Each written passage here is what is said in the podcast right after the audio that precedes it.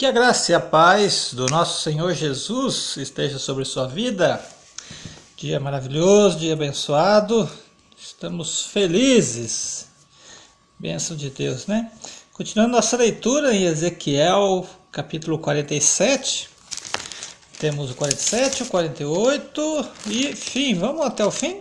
Vamos ler o 47 e 48 hoje, né? Leio o 47 né? e, e fecho ele e abro outro ponto 48 para a gente concluir hoje essa leitura. Lembrando que nosso tema é Bíblia e oração.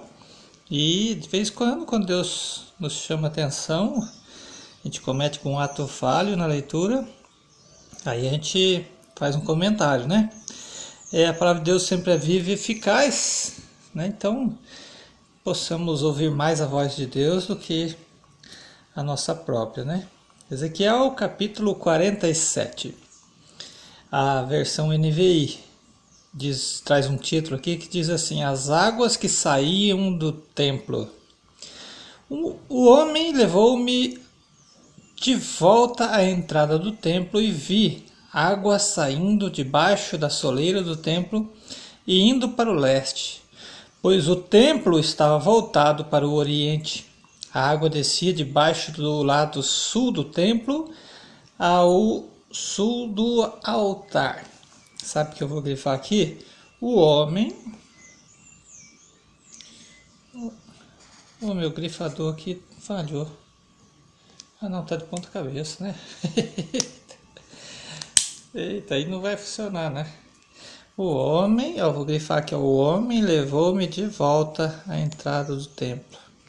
Não podemos esquecer que está se tratando de uma visão do profeta que fala sobre o seu povo, o seu tempo, seu tempo, e aí a gente retira daqui os princípios e valores eternos, né, para aplicar em nossas vidas, né?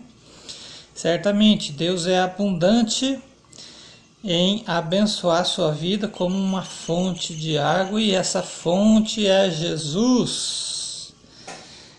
Versículo 2: Ele então me levou para fora pela porta norte e conduziu-me pelo lado de fora até a porta externa que dá para o leste, e a água fluía do lado sul.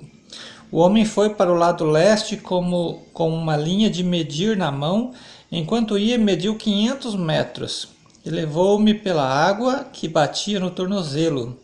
Ele mediu mais quinhentos metros e levou-me pela água que chegava ao joelho Mediu mais 500 metros e levou-me pela água que batia na cintura. Mediu mais 500 metros, mas agora era um rio que eu não conseguia atravessar, porque a água havia aumentado e era tão profunda que só se podia atravessar a nado. Era um rio que não se podia atravessar andando. Ele me perguntou: Filho do homem, você vê isto? Vamos grifar aqui, filho do homem. É, está se vendo ele como um humano e não como um anjo, né? não como um ser celestial. Mas Jesus é o Filho do homem. Jesus é, veio como homem, né? E foi chamado, é chamado, né, Filho do homem. Jesus é 100% homem, 100% Deus, né? Esse é o nosso destino, ser como Jesus não 100% Deus, mas adoradores dele, né? Mas na mesma essência. Levou-me então de volta à margem do rio e que você possa ir cada vez mais fundo né, na compreensão da palavra de Deus. E quando ele cheguei, vi muitas árvores em cada lado do rio. Ele me disse: Esta água flui na direção da região situada a leste e desce até Arabá. A, versão NVI traz uma notinha de rodapé aqui, ó. Ou até o Vale do Jordão, né? Arabá, ou até o Vale do Jordão. Onde. É, cadê? Me perdi. Onde entra o mar. Aí tem outra letrinha, nota de rodapé, isto é, o mar morto também no versículo 17.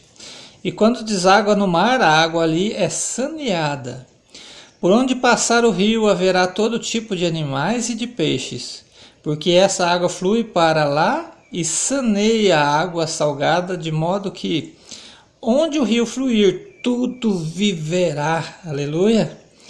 Pescadores estarão ao longo do litoral, desde Egedi até em Eglaim. Haverá locais próprios para estender as redes. Os peixes serão muitos tipos, de muitos tipos, como os peixes do mar. Mas os charcos e os pântanos não ficarão saneados, serão deixados para o sal. Olha como Deus provê a nossa vida, viu? Árvores frutíferas de toda espécie crescerão em ambas as margens do rio. Suas folhas não murcharão e os seus frutos não cairão.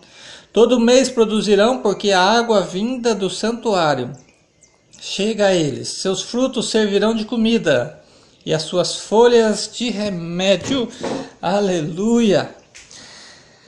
Versículo 13: Assim diz o soberano, o Senhor: Estas são as fronteiras pelas quais vocês devem dividir a terra como herança entre os, as doze tribos de Israel, com duas porções para José. Vocês a dividirão igualmente entre, entre elas, visto que eu jurei de mão erguida que a daria a seus antepassados. Esta terra se tornará herança de vocês. Essa é a fronteira da terra. Do lado norte, irmão, estou no versículo 15 aqui, na minha cabeça, você não sabe o que eu estou pensando? Eu ainda estou pensando na nossa comparação com Jesus, o nosso destino de sermos parecido com Ele. E eu disse uma, uma, uma palavra aqui, em essência. A palavra essência está na definição né, teológica de Deus. Jesus, o Pai, o Filho e o Espírito Santo são um na mesma essência, né? Eles são uma pessoa só. E nós não seremos deuses, não somos deuses, mas somos semelhantes ao Pai.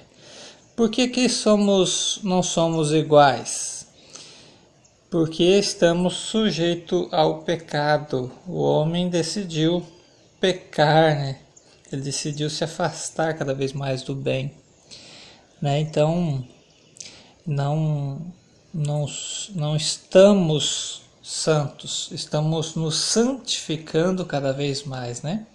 Esse corpo nós, como filho do homem que somos, a nossa nosso caráter, a nossa essência está sendo santificada e um dia seremos é, semelhante realmente ao, ao, nosso Deus, né?